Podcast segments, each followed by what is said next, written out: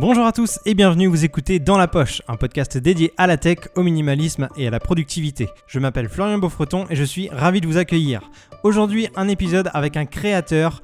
Il est sur YouTube et Instagram. Il s'appelle Julien Fabreau.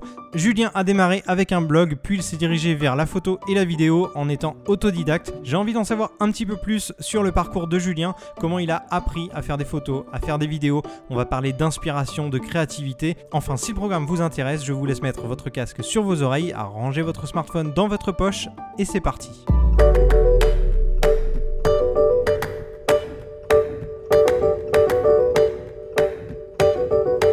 Salut Julien, ça va Hello, eh ben ça va très bien. Merci de m'inviter sur ce euh, fameux podcast que j'écoute depuis si longtemps.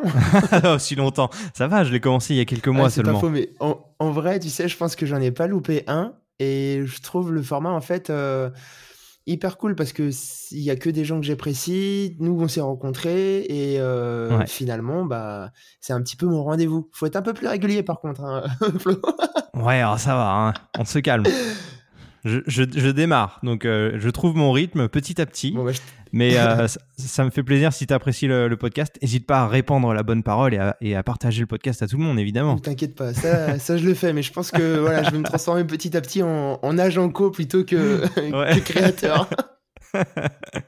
bon Julien, euh, si tout le monde ne te connaît pas, est-ce que tu peux te présenter, me dire ce que tu fais, ce que tu fais dans la vie et d'où tu viens? Alors, euh, je m'appelle Julien Fabreau, j'ai 27 ans, j'habite à Lyon. Et euh, dans la vie, je suis créateur de contenu, c'est-à-dire que je passe, on va dire, 80% de mon temps sur YouTube et 20% de mon temps sur Instagram, pour faire simple. Donc, euh, ce que je fais généralement, c'est principalement des vlogs, c'est-à-dire que je me filme à la première personne pour raconter des histoires autour du voyage, autour de la photo, autour de la vidéo, et euh, autour de la tech. Donc tout, enfin tout ce petit monde, tu vois, qui me fait kiffer. Ok, super. Voilà, petite euh, présentation. Je mettrai évidemment le lien de ta chaîne YouTube et ton Instagram en description pour ceux que ça intéresse. Ok. Euh, est-ce que, bah, du coup, raconte-moi ton parcours en fait. Comment t'es arrivé à faire des vidéos sur YouTube ou des photos sur Instagram? Qu'est-ce que, est-ce que t'as fait des études pour ça? Est-ce que ça te passionne depuis tout petit? Ça t'est arrivé plus tard? Comment, comment, comment t'en es arrivé là? Alors, c'est un parcours un peu éclaté. Euh, parce qu'en fait, quand j'étais petit, euh, je savais pas du tout ce que je voulais faire. Donc, tu vois, j'ai pris un petit peu le, chemin de mon daron, c'est-à-dire que lui était commercial. Et ne sachant pas trop ce que je voulais faire, je me suis dit, je vais suivre un peu la, voie du père. Et euh, du coup, j'ai fait du commerce. Donc, j'ai fait un BTS négociation et relations clients. Ça m'a plutôt bien aidé parce qu'avant, j'étais vachement introverti et j'avais du mal à à m'ouvrir, à euh, entre guillemets aller vers les gens, etc. Et finalement, quand tu fais du commercial, que tu vas taper des rendez-vous, que tu fais euh, tout le temps du phoning, etc.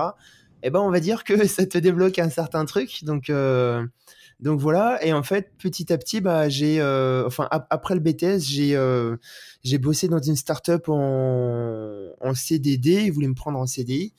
Et finalement, quand tu bosses dans une startup, tu fais pas que du commercial, mais tu vis un petit peu avec la startup. Donc, tu découvres euh, la com, tu découvres l'administratif et toutes ces conneries. Et finalement, je me suis pris de passion pour pour la créa, donc pour Photoshop que je connaissais pas trop pour Illustrator, pour euh, la vidéo, ça a commencé un tout petit peu. Et je me suis dit, en fait, je vais reprendre mes études euh, en école de com pour euh, essayer d'en apprendre un petit peu plus. Et finalement, en école de com, bon, j'écoutais pas trop parce que je me suis vite trouvé une passion pour les réseaux sociaux, ce qui m'a fait créer un premier site internet qui s'appelait, attention, creativeads.wordpress.com. En gros, c'était un site, un site WordPress gratuit qui euh, me permettait bah, de me faire la main en fait sur le monde du blogging, donc d'écrire des premiers articles sur la pub, sur le marketing, sur tout ce qui me faisait kiffer. Et en gros, c'est comme ça que j'ai créé ma première communauté, enfin mon premier socle, c'est-à-dire que, je sais pas, en un an, le site, il a dû faire, euh, il a fait 15 000 visiteurs. Euh, moi, j'ai tapé mes premiers 1500 abonnés sur, euh, sur Twitter. Ouais, non, tu sais, à l'époque, j'étais euh, j'étais comme un ouf. Et genre, mon objectif, c'était recevoir des, des cadeaux de marque, tu vois. genre, c'est le truc qui me faisait kiffer. Et en fait, ce qui est marrant, donc j'ai commencé ça, je crois que c'était en 2012. Et à l'époque, j'avais ni Facebook, ni Instagram, ni Twitter, j'avais rien. Et en fait, en très peu de temps, je me suis inscrit sur toutes ces plateformes et j'ai très vite commencé à, euh, à suivre des gens, à échanger avec eux en message privé et à me faire, tu vois, cette première, enfin, ce, ce premier socle euh, qui m'a quand même bien servi par la suite. D'accord, donc tu t'es créé un petit réseau euh, en commençant à, faire ça sur ton, sur ton blog et Exactement, à rencontrer les gens via les réseaux sociaux. Exactement. Et je pense que j'étais un peu relou parce que tous les directeurs de com, tous les community managers, etc., j'allais leur parler, leur casser les couilles euh, en message privé. Et mine de rien, tu vois, euh, en année 2, donc l'année suivante, je voulais un site avec mon, enfin, mon propre nom de domaine. Je voulais être plus libre dans, euh, dans mes choix édito, donc ne pas parler que de pub, mais parler de créativité, d'inspiration, d'art, etc. Et finalement, quand mmh j'ai lancé ce site euh, qui s'appelle Piwi, euh, on va dire que cette première base d'abonnés que j'avais, eh ben, elle m'a suivi de ouf. Et finalement, le premier mois de Piwi, on a fait, enfin, j'ai fait 15 000 visiteurs. Donc l'équivalent d'une année, tu vois, sur l'autre. Et en fait, bah, c'est allé très très vite. Euh, il y a eu des articles qui ont été assez euh, viraux euh, dès les premiers mois. Donc, premier mois, 15 000, deuxième mois, 30 000, etc. etc. Et c'est monté jusqu'à 1 million de visiteurs en un an. Donc, on va dire que je suis, enfin, j'ai pénétré, comment dire, je suis arrivé dans le monde de l'influence mmh. par le blogging. Et finalement, Piwi, ça m'a fait vivre pendant 5 ans. Ah oui, quand même. Ouais. je pensais pas que ça avait été si, euh, enfin, sur, une aussi grande période. Ouais, ouais, ça m'a fait vivre pendant 5 ans. C'était cool parce que bah moi je me, enfin, je me connaissais pas en influence. Euh, euh, en blogging, j'ai reçu énormément de cartons, donc j'étais content à l'époque. T'as réussi ton pari. J'ai réussi mon pari. Et surtout, bah, j'ai eu énormément de, de, demandes de collaboration sur des articles sponsors. À l'époque, je faisais énormément de voyages et d'expériences assez folle euh, de manière gratuite. Donc là, c'était plus sur de l'échange parce que bah, finalement, j'étais un peu jeune et euh, ça me faisait kiffer, etc. Et euh, moi, je gagnais ma vie avec les articles sponsors et avec le display. Tu vois, genre à l'époque, c'était ouf, mais Google AdSense, ça marchait de ouf parce qu'il n'y avait pas les bloqueurs de pub. Donc sur, sur, les mois où j'étais à un peu plus d'un million de visiteurs, on va dire un million de visiteurs, en AdSense. Donc, pour comparer un petit peu à YouTube, 1 million, ça me rapportait, les gros mois, c'était 2600 euros en AdSense. Ce qui est énorme. Le CPM était monstrueux. Et, euh, et, finalement, bah, c'est comme ça que voilà, ça m'a permis de, de, vivre en auto-entrepreneur pendant 4 ans, euh, tout en, euh, tout en faisant travailler des rédacteurs, etc. etc. Ok. Donc, et donc sur ce blog, au final, tu as, commencé à écrire des articles, mais tu as aussi fait des, photos, des vidéos ou tu te contentais euh, Alors non, du tout. Là, c'était la partie écrite? Ouais, c'était que que de la partie écrite. Donc en gros, le, le site c'était un site assez viral sur lequel en fait euh, sur lequel je reprenais des articles, je le réécrivais à ma sauce, à ma sauce, pardon. Et euh, je viralisais ça avec un titre et, une miniature un peu aguicheuse. Donc on va dire que la photo. J'ai du putaclic sur ton blog quoi un petit peu, mais ça restait dans un mood vraiment créativité, euh, enfin tout ça. Et, euh, et du coup, ouais, je pense que c'est là que j'ai un petit peu aiguisé, tu vois, euh, mon, mon regard et ce côté un petit peu, pas putaclic, mais ce côté, il faut générer une émotion pour que le pour que l'internaute clique. Et c'est un travail hyper intéressant parce que je pense que j'ai été rodé au bout de deux ou trois ans. Et aujourd'hui, tu vois, sur YouTube, ça m'aide quand même plutôt pas mal. Donc au final, Julien, tu as fait des études de com, mais tu as plus appris, si je comprends bien, en, en écrivant sur ton propre, sur ton propre blog, c'est ça? Ouais, c'est ça. En fait, euh, bah, je pense que euh, toutes les études en com que j'ai faites, donc ça a duré un an et demi, parce que en fait, quand j'ai créé Piwi, c'était à la rentrée de la quatrième année, et euh, face au succès du blog, j'ai eu une opportunité très vite, et je me suis, en fait, j'ai arrêté les études et l'alternance que j'avais pour me consacrer en fait à à, à, faire quelque chose qui me faisait kiffer quoi. Donc euh, je suis devenu très rapidement community manager pour une agence. Et j'avais un deal avec eux pour continuer de gérer Piwi. Mais finalement, tu vois, tout ce que j'ai appris et vraiment la valeur ajoutée que j'avais par rapport à tous les autres étudiants et qui, et qui plaisait en fait aux boîtes, c'était euh, ce côté, entre guillemets, euh, autodidacte, euh, mhm. où je faisais ma propre t'embrouille tout seul. Et euh, tu vois, ce qui est marrant, c'est que quand j'étais en, cours, en école de com, je pense qu'il n'y a pas un cours, ou peut-être très peu, où j'écoutais. Donc je passais mon temps en fait qu'à écrire sur les enfin qu'à écrire mes articles qu'à faire ma veille qu'à gérer mes réseaux sociaux qu'à driver le rédacteur etc et finalement tu vois c'est assez marrant parce que je me suis détaché assez vite euh, de cet univers là qui me avec le recul qui me correspond pas trop ok. Ouais. Et donc alors tu, tu as appris comment finalement? Est-ce que tu, euh, tu, regardais des, bah, d'autres articles, des, euh, des, tutos sur, sur YouTube ou d'autres plateformes? Comment comment t'as appris toutes ces choses-là en fait? Euh, Non, même pas. Après, euh, en fait, le nerf de la guerre, c'était trouver du contenu. Une fois que je trouvais le contenu, j'étais suffisamment créatif pour euh, créer des choses autour et ensuite proposer mes propres concepts. Tu vois, par exemple, au début, j'écrivais que des articles autour du marketing et de la pub. Et très vite, en fait, j'ai commencé à faire des compilations des tops des community managers. Ça, c'est un, c'est un format que, que j'ai créé et qui, a rapidement lancé Piwi. Euh, bah, c'était au deuxième mois, il y avait un, un match, c'était France-Honduras. Et il y avait euh, c'était un match de enfin de préparation pour la Coupe du Monde. Et il y avait toutes les marques en fait qui réagissaient. Donc il y avait des des, des enfin il y avait des échanges entre Durex et Kleenex. Donc euh, les CM qui s'envoyaient des pics. Et genre euh, je me rappelle avoir fait une compile avec le top des réactions des community managers au match France Honduras le truc a fait plus de 1500 partages. Et en traf genre euh, en temps réel c'était ouf quoi. Donc donc c'est ça qui a lancé le site et finalement tu vois ce, ce côté viral de Piwi c'est ce qui l'a amené un petit peu à sa perte parce que tu prends n'importe quelle startup une startup, ça va répondre à, enfin, une startup va avoir un, cycle de vie, une courbe de vie comme une société normale. Donc, tu as la phase de croissance, la phase de maturité et la phase de déclin.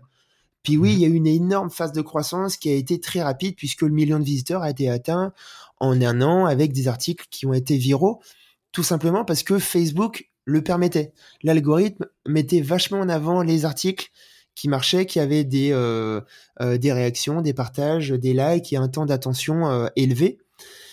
Finalement, le trafic s'est assez stabilisé autour des 1 700 000 visiteurs par mois. Et finalement, un beau jour, Facebook a dit on, change l'algorithme pour se tourner vers la vidéo et aujourd'hui vers les groupes. Ça veut dire que tous les, tous les blogs qui ont des liens, eh ben, leur trafic il a été divisé par beaucoup. Et c'est ce qui a un petit peu conduit Piwi à sa perte.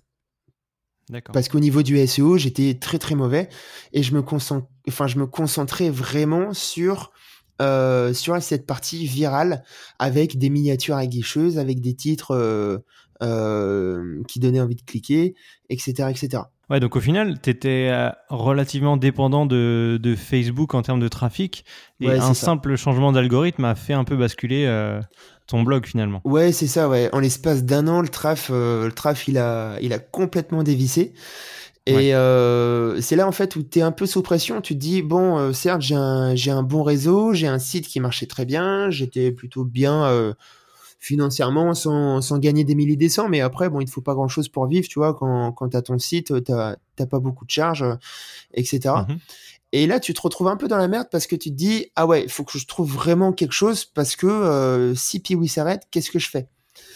Et euh, c'est marrant parce que j'ai un pote qui m'a qui m'a montré un petit peu YouTube, qui m'a parlé d'un d'un mec qui s'appelle qui s'appelle euh, Casey Nestat. Mhm, Casey Nestat, ouais. Voilà. Et, euh, il m'a montré un petit peu ce qu'il faisait. Il m'a dit mais mec, il faudrait trop que tu fasses un truc comme ça parce que tu voyages, t'as la banane.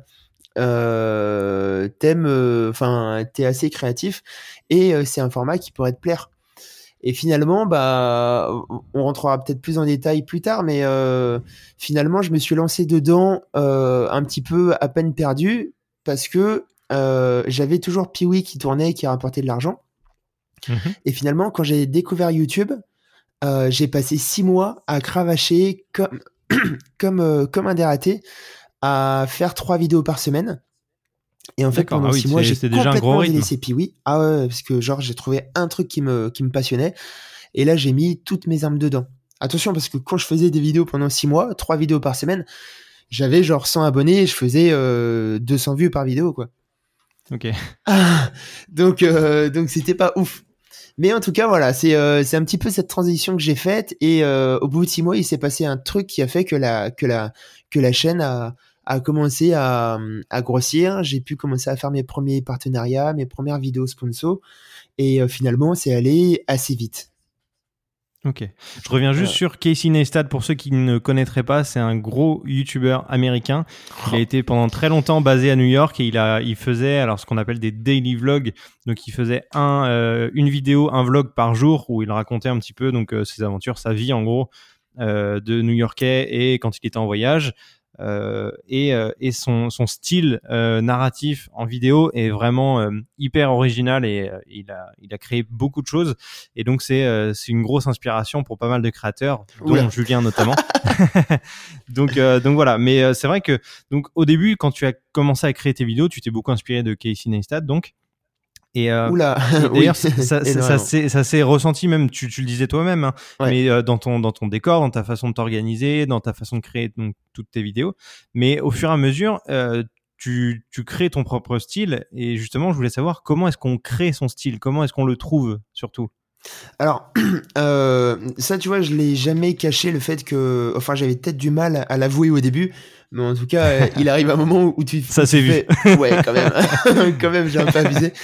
Mais euh, ouais, ouais, j'ai, on va dire que j'ai connu YouTube grâce à lui parce qu'avant, bah moi, j'avais Piwi et, et YouTube, je mettais pas les pieds dessus. Mhm. Donc tous les codes en fait que j'utilisais au début de mes vidéos, provenait de lui. Donc les cartons, le studio, les réflexions, etc. Et c'est vrai qu'au début, quand tu as 300 abonnés, bah, tu te cherches et c'est normal, quoi. Et ça, mm. Finalement, ça a duré une grosse année et demie parce que j'avais pas ce côté de créateur. J'avais pas ce côté, euh, euh, je produis mon propre, enfin, mon, mon propre contenu, j'utilise mes propres techniques. Et finalement, bah, plus plus tu avances, plus tu regardes d'autres créateurs, tu regardes des films, tu commences à analyser un petit peu les scénarios, les techniques de tournage, et tu as envie de t'y mettre un petit peu.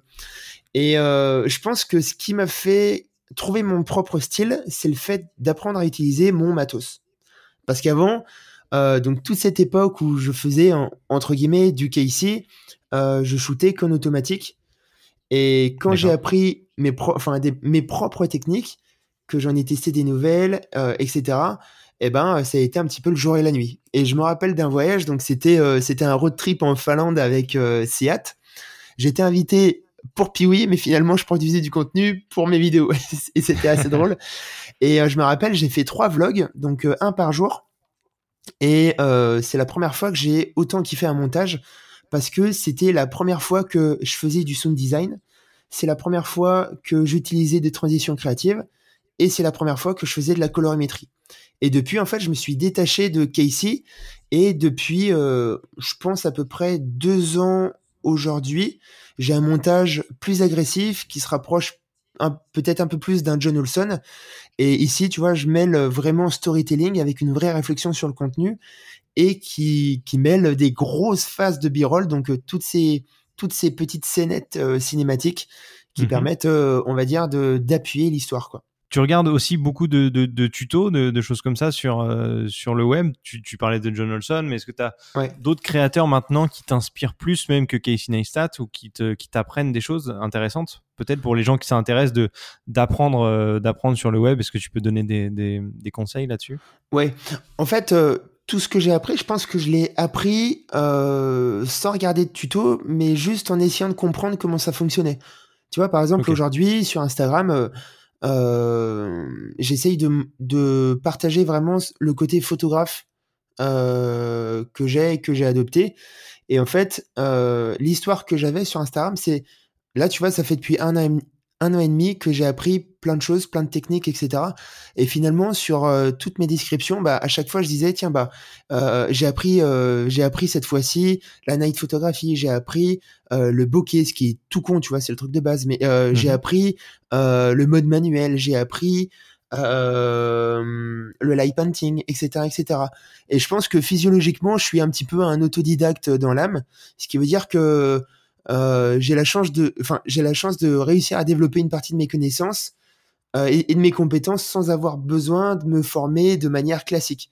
C'est-à-dire que, je sais pas, euh, la première fois que j'ai utilisé un drone, j'ai pas regardé de tuto, euh, je l'ai craché, mais euh, genre euh, j'ai regardé un petit peu, un petit peu comment ça fonctionnait parce que t'as l'euphorie, t'as envie de, t'as envie de tester, etc.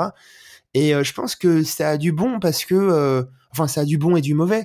Mais moi, je sais que j'ai que j'ai plus un tempérament de fonceur et j'ai pas envie de perdre du temps à, à regarder comment les autres font, etc. Même si euh, c'est un peu à double tranchant puisque bah, tu peux euh, adopter des mauvaises techniques, tu vois, etc., que tu as du mal à, à, à, récupérer après. Mais en tout cas, sur cette partie, euh, ouais, je pense que je suis un petit peu autodidacte.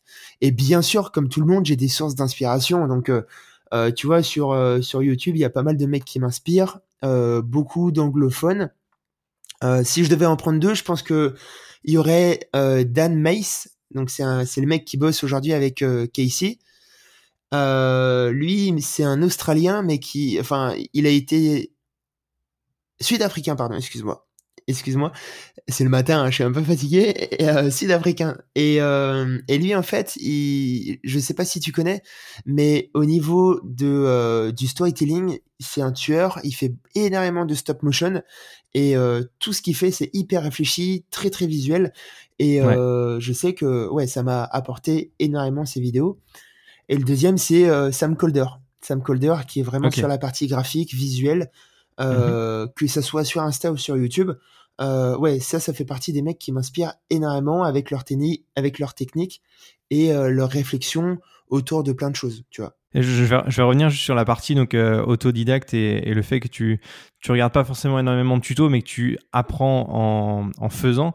C'est vraiment important aussi. C'est une très bonne réflexion parce qu'en fait, euh, je me rends compte qu'au final, plus on regarde de, vidéos, plus on regarde de tutos pour apprendre des techniques, et ben au final, on reste devant son ordinateur et, et nous on fait rien. On regarde les gens euh, le faire, on regarde les gens apprendre, mais si on sort pas et si on n'a pas notre euh, caméra ou euh, autre appareil dans les mains, euh, on, on, va pas progresser. On va juste regarder faire. On va peut-être assimiler un petit peu, on va connaître la théorie, mais toute la pratique, on va pas le, on va pas le, la gagner comme ça quoi. Il faut vraiment essayer par soi-même, me faire quitte à faire des erreurs, c'est pas grave, ça fait partie mm. de l'apprentissage. Mais, ah, bah, euh, mais je pense que c'est important vraiment de parfois de, laisser tomber l'ordinateur et les tutos.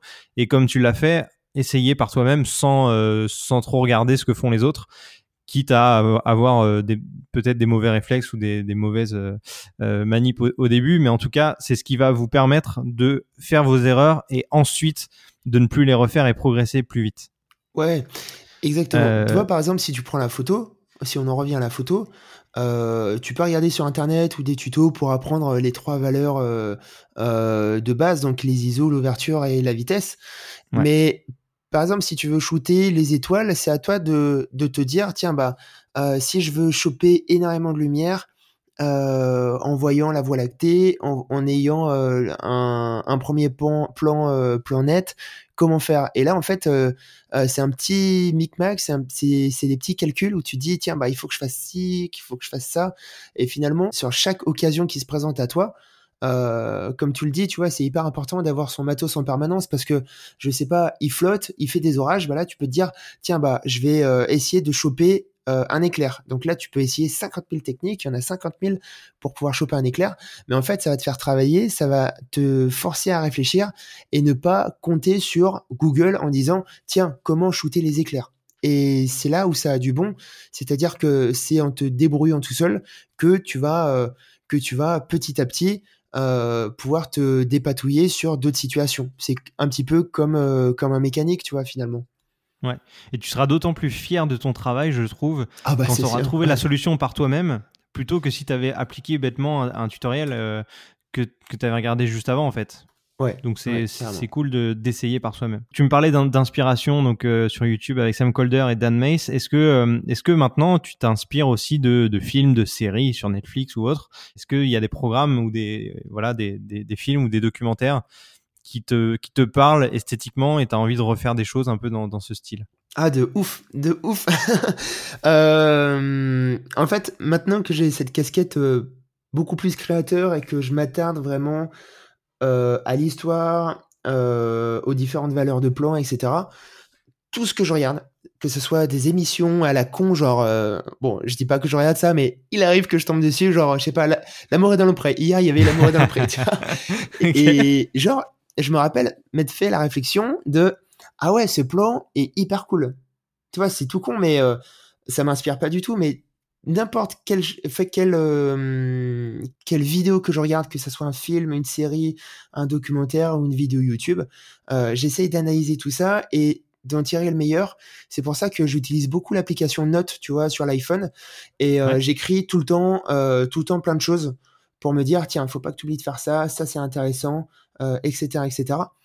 Et après, je sais que Netflix, je suis un très très gros client de, de Netflix.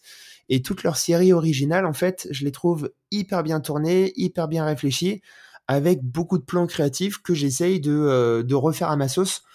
Euh, ok. Et moi, finalement, je, je, je, pense que ça m'apporte beaucoup, tu vois, ces, euh, ces séries et ces documentaires. Surtout peut-être les documentaires. Alors ta créativité, elle se nourrit aussi de tous ces formats, tous ces contenus que tu peux voir, alors à la télé ou en ligne mais euh, c'est euh, c'est vachement intéressant aussi de les de les transposer à ton à ton propre style, d'essayer de les refaire. Tu te dis bah voilà dans dans une série Netflix, il y a des moyens de de fou, il y a du matos euh, énorme pour faire des plans stylés et la composition, la lumière, tout ça, il y a plein de choses qui rentrent en compte. Et toi, tu peux réussir à, à, à reproduire un petit peu ce, ce style-là à ta propre sauce pour euh, agrémenter ton montage et, et, transmettre quelque chose. Et euh, c'est c'est une grosse source d'inspiration et, euh, il faut être curieux de ça. Il faut vraiment regarder un maximum de choses et, et imaginer ce que ça peut donner à sa propre de sa à sa propre manière quoi. Ça, c'est la base. C'est un peu comme un, comme un prof de français qui ne lit pas, tu vois. C'est... Ouais. il a besoin de se nourrir de ça et c'est hyper important. Sinon, bah, tu te fais dépasser, tu euh, t'évolues jamais et, euh, et les gens vont te perdre, quoi, tout simplement. Mais après, ce, qui est marrant, c'est que tout ça, en fait, m'apporte beaucoup et surtout avec, euh, avec toutes euh, ces sources d'inspiration, j'ai réussi, comme tu le dis, à, transposer, à transposer tout ça. Par exemple, tu vois, les reportages que tu vois à la télé sur euh, enquête exclusive, etc. Je me mmh suis beaucoup de fois posé la question de comment moi, euh, parce que c'est hyper intéressant en fait de pouvoir faire un focus sur un sujet, comment moi je peux faire des reportages à ma manière, sans moyens, sans équipe, tout seul, pour pour présenter quelque chose. Et en fait, c'est un petit peu comme ça qu'est née la série Immersion sur ma chaîne, tu vois. Très bonne transition, Julien. Merci beaucoup. Justement, ouais, les, immersions, c'est un gros sujet euh, sur, sur ta chaîne. Tu en fais assez régulièrement. Euh, déjà, explique ce que c'est. Qu'est-ce que c'est les immersions pour toi sur ta chaîne? En fait, on va dire que euh, ce format immersion, c'est un petit peu l'essence même de la chaîne, puisque l'objectif, finalement, c'est de réaliser une immersion à la première personne. C'est-à-dire que euh, c'est tout à fait l'inverse des reportages qu'on peut voir à la télé du style euh, aujourd'hui nous allons suivre Benoît. Benoît est un jeune sapeur-pompier, euh, tout ça, tout ça, tu vois, genre les trucs enquête exclusive et, compagnie. Et ici, en fait, l'idée c'est vraiment de faire vivre des métiers, des univers ou des événements avec mon regard et surtout le regard de quelqu'un auquel les gens peuvent s'identifier. Euh, c'est-à-dire que, euh, par exemple, j'ai fait beaucoup de choses avec euh, l'armée de terre, la marine, la gendarmerie. Ici, donc, c'est pas, je vais pas filmer un soldat, je vais devenir le soldat. Et le but de l'immersion, c'est d'en chier vraiment pendant genre trois jours. Donc pendant trois jours, si on prend l'armée de terre, bah, j'ai intégré euh, un régiment pendant trois jours. Donc premier jour, euh, j'intègre le truc, je prends mon pactage, euh, je fais tout ce que font les militaires à la lettre. Euh, c'est-à-dire, euh, je sais pas s'il faut récurer les chiottes à 5 heures du matin, je les récure. Euh, le tueur, donc c'est tout ce qui est technique de self-défense et combat rapproché. Donc ça, je l'ai fait. Je me fais marteler, mais c'est pas grave. S'ils me disent de faire 200 pompes, bah j'essaye d'en faire 200, j'en fais 20. et voilà. Et en fait, c'est hyper intéressant parce que le public peut s'identifier à moi en disant ah ouais, ce mec, en fait, c'est un mec lambda. Et je me rends vraiment compte de la difficulté que c'est ou si c'est une immersion où je kiffe ma life de ouf, euh, je vais le faire avec un regard d'enfant et ça va pas être surjoué, ça va vraiment être euh, entre guillemets Julien Fabreau qui partage un truc de ouf, un truc de psychopathe comme je dis souvent euh, à son audience. Et c'est là où je trouve où c'est où c'est assez fort. et finalement, bah, c'est c'est un format qui existe pas pas tellement sur YouTube et que j'ai fait, tu vois, au tout début de ma chaîne. Ça, ah oui, d'accord. J'allais te poser la question quand est-ce que tu as commencé bah, en fait, Dès le début, tu, tu, as voulu faire des immersions En fait, non, c'est ce qui a lancé ma chaîne. je t'ai dit tout à l'heure que j'ai mis six mois en fait à lancer ma chaîne. Ouais. En fait, au bout de six mois, donc j'avais peut-être 600 abonnés. Je faisais toujours 300 vues par vidéo. Et euh, là, je reçois un mail de, de l'armée de terre. Donc, euh, j'avais, euh, il y avait une fille qui, qui était avec moi à Subdecom, qui, qui on se parlait pas trop à l'époque et elle suivait Piwi tout le temps, enfin assez régulièrement. Et elle mhm. avait vu que j'avais lancé ma chaîne YouTube. Et là, donc, elle suivait, elle savait que je faisais des vlogs, donc un peu à la Casey, que je faisais du sport, que que euh, je partageais des fois du crossfit, etc. Et elle m'a dit, bah, j'aime beaucoup euh, ce que tu fais, j'aime beaucoup euh, ta manière de présenter les choses, et j'aimerais te proposer d'intégrer le 35e régiment d'infanterie de Belfort pendant trois jours pour que tu fasses une vidéo dessus. Et là, je me suis dit, mais en fait, c'est ouf. Genre, j'ai accepté tout de suite. Mais en fait, c'est là où je me suis dit, bah, ce que je vous propose, c'est que je devienne en fait soldat pendant pendant trois jours mais le mhm. deal, c'est que euh, moi, je veux bien donner du temps pour le faire, mais derrière, il faut que vous me partagiez mes vidéos. Et donc, j'y vais, je fais mon truc, j'en chie, je sors les deux vidéos. Là, je sors la vidéo, donc déjà, je me suis ranké en première position sur Armée de Terre, et vu qu'il y a tout le temps plein de campagnes, les gens qui tapent Armée de Terre, bah, en première position, je tombais. Donc, ça permettait de pas mal de traf. Et surtout, l'armée, ils ont partagé sur Facebook, et à l'époque, ça marchait de ouf.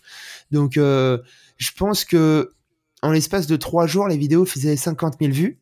Et ah gros euh, carton en fait. Gros carton et les deux vidéos, tu vois, aujourd'hui, donc euh, à mon niveau, c'est trop cool parce que elles font, euh, elles font un peu plus de 200 000 vues chacune. Et je suis passé de genre, je suis passé de, de 600 abonnés à peut-être 15 000 en, en deux mois. Waouh. Donc euh, c'était ouf, la machine était lancée et tout de suite en fait très vite j'ai les 24 heures du Mans qui m'ont contacté en me disant euh, coucou Julien, on a vu ce que tu as fait avec l'armée, on trouve ça cool parce que ça permet d'avoir une nouvelle communication auprès d'un nouveau public et euh, ça permet aux gens de s'identifier à quelqu'un entre guillemets lambda. et là ils m'ont dit bah comment est-ce qu'on peut bosser ensemble?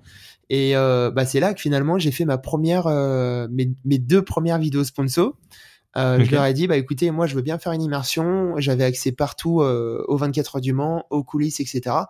Et euh, j'ai pris du, énormément de temps pour pour faire des, des vidéos chiadées, assez créatives. Tu vois, je me détachais un tout petit peu du style de Casey en fait dans ces dans ces immersions et je me suis très vite rendu compte qu'il y avait un potentiel de ouf et que ça faisait grossir la chaîne assez vite.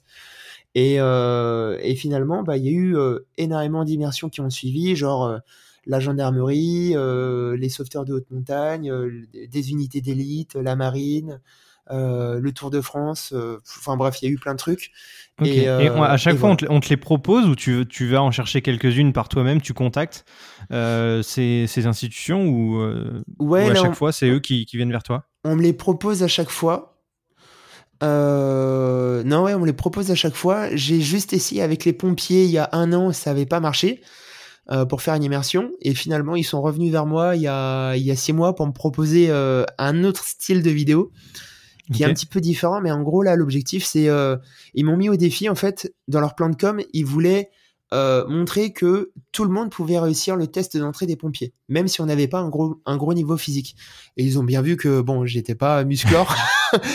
et, euh, et, vu que j'avais fait beaucoup d'immersion, ils se sont dit qu'il y avait un truc à faire avec moi. Donc euh, ils m'ont mis au défi en fait de passer le test d'entrée des sapeurs-pompiers de Paris.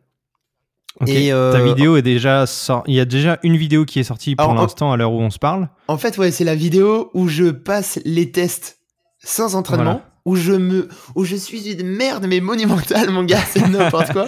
Allez voir ça, je mets le lien en description. non mais je faisais genre une traction et demie, tu vois, donc c'est ouf. Et en fait depuis trois mois. Non, je me moque, je suis pas mieux. Hein. bon bah, ça va, je vais te coacher maintenant. Tu vois. Et en fait depuis trois mois, euh, j'ai un entraînement tous les jours qui mêle euh, course à pied, traction, euh, pompe. En fait, c'est que des entraînements au poids du corps que je peux faire partout puisque bah, je continue de voyager euh, pas mal. Et euh, bah, c'est assez difficile de trouver une, salle de sport, tu vois, par exemple quand tu es euh, au Tibet. donc, euh, donc voilà, donc beaucoup de poids du corps. Et d'ailleurs, j'ai mon test dans 4 jours, yes. ah oui, en effet. Donc quand le podcast sortira, je pense que tu auras passé ton test. voilà. Et on, aura l'occasion de, voir, de voir ta vidéo finale, savoir si tu as passé le concours d'entrée. exactement, exactement. Et du coup, c'est, ça fait partie, cette, cette immersion-là, ce, ce projet-là, de, des immersions les plus folles que tu aies faites ou il y en a vraiment une autre qui t'a bah, qui t'a, euh, on va dire, euh, chamboulé, perturbé, ou, ça a été très dur, par exemple? Qu'est-ce qui a été le plus fou à faire? En fait, euh, les pompiers, c'est pas vraiment une immersion, puisque c'est vraiment un, défi personnel. Ok. Tu vois, je vais pas, je vais pas découvrir le quotidien des sapeurs-pompiers, bien que c'est ce que je leur avais proposé, et j'espère que ça se fera un jour. Mais là, c'est un petit peu différent, mais toutes les immersions, en fait, je me rends compte que c'est marrant parce qu'il y a vraiment un delta de ouf entre les, les voyages de presse que, que je fais très très souvent avec des marques et les immersions. Les immersions, en fait, je vais en chier. Je vais dormir dans des conditions euh, assez difficiles, genre l'armée euh, à Belfort. Euh, on était en février, il faisait genre moins 10. On a dormi à la Belle Étoile et, et c'était chaud, on avait qu'un duvet, quoi. Donc là, c'était compliqué. Alors que d'habitude, je suis tout le temps dans des. Enfin, je pense que tu connais parce que tu pars aussi beaucoup avec Romain, mais on est toujours dans des conditions de ouf, euh, puisqu'on est considéré comme. Euh, entre guillemets influenceur, euh, journaliste, etc. Et on est toujours dans des hôtels 4 ou 5 étoiles. Donc, de base, les immersions, tu es là pour en chier et pour vraiment partager le vrai quotidien des gens. Et je pense que l'immersion qui m'a apporté le plus et dans laquelle j'ai le plus kiffé et où, et où j'en ai le plus chié, c'est peut-être avec le PGHM de Chamonix. En gros, c'est les sauveteurs de haute montagne. Et en gros, bah, j'ai passé trois jours avec eux euh, à suivre leurs interventions. Euh, on a fait de l'alpinisme. Euh, donc, tu vois, on était dans la mer de glace. je suivais tout leur entraînement avec, comment on appelle ça? Avec euh, avec les piolets, etc. Donc euh, je les suivais. Et là je peux dire que j'ai jamais autant suivi de ma vie, j'avais j'ai jamais eu autant de courbatures. Euh, donc c'était incroyable. Et surtout eux ils m'ont élitreillé au-dessus du Mont Blanc. alors pas tout à fait au-dessus du Mont Blanc mais très très haut en altitude. Et moi qui ai le vertige tu vois genre c'était c'était ouf quoi. On était à 300 mètres du vide. Je pendais. Il y avait l'hélicoptère qui était à 50 mètres au-dessus de moi et euh, ça, ça, ça fait partie des trucs, euh, des trucs assez fous que j'ai fait. Euh, mais après, enfin, il y a quand même beaucoup de choses et j'en suis assez fier. Mais ce qui est cool, tu vois, c'est que les gens s'identifient assez, assez facilement à ça et, et ils comprennent un petit peu tous ces métiers qui finalement découvrent par l'intermédiaire des reportages. Et, et là, en fait, ils se rendent compte que oui, c'est accessible entre guillemets à tout le monde et que euh, et que eux pourraient très bien le faire quoi. Donc euh, je trouve que y a, enfin il y a il y a plein de côtés qui me qui qui enfin qui me font kiffer ce, ce format de vidéo et qui me poussent à en faire euh, encore plus quoi. T'as d'autres immersions de, de prévues là d'ici la d'ici la fin de l'année ou, les, les, pompiers déjà c'est un c'est un gros projet et tu, tu, vas faire autre chose après? Alors les pompiers c'est un énorme projet. Enfin c'était un très très gros projet parce que s'astreindre à faire du sport alors que j'en faisais pas depuis deux ans Enfin, gros challenge. Voilà, euh, c'est quand même euh, très très euh, comment dire, très très handicapant au quotidien. Tu vois, il y a des jours où je suis obligé de sauter parce que c'est chaud quoi. Mais voilà, ça te prend beaucoup beaucoup de temps. Là, ça sera fini en août, mais je vais pas terminer. Enfin, je vais pas en finir avec le sport parce que c'est cool. Tu te transformes physiquement, tu tu dors mieux, t'es es plus à l'aise, tu peux porter les courses, tu vois, les packs de tranquille. et, euh, et, voilà, donc c'est cool.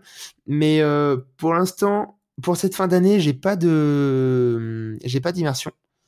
Mais pour l'année prochaine, euh, je suis en train de travailler sur de gros gros projets et cool. et ça va être cool. 2020 va être très très cool. Top. bah écoute, du coup, j'invite tous les, tous les gens qui écoutent ce podcast à aller voir la chaîne de Julien et s'abonner pour suivre les, les futures immersions qui, qui, sortiront en, 2020 et, euh, et tous les autres contenus d'ailleurs qui sortiront entre temps. Merci beaucoup Julien pour, euh, pour toutes, ces, euh, toutes ces infos et, et ces explications sur ton travail de créateur. Yes. J'espère que, que ce podcast t'a plu. Bah ouais, c'est très très cool. C'est est-ce que c'est le premier que je fais? Non, j'en ai déjà fait un. T'es mon deuxième, c'est cool hein Non mais en tout cas, tu vois, encore une fois, je kiffe, je kiffe, je kiffe ton format. Longue vie au podcast. Merci pour l'invitation et puis Merci très bonne Julien. rentrée. Voilà, ce podcast touche à sa fin. J'espère que cet échange avec Julien vous a plu. N'hésitez pas à me laisser un commentaire sur YouTube ou à laisser un avis sur les applis de podcast que vous utilisez. N'hésitez pas également à partager le podcast s'il vous a plu afin de le faire découvrir au plus de monde possible. Et en attendant le prochain épisode, je vous dis à très vite dans votre poche.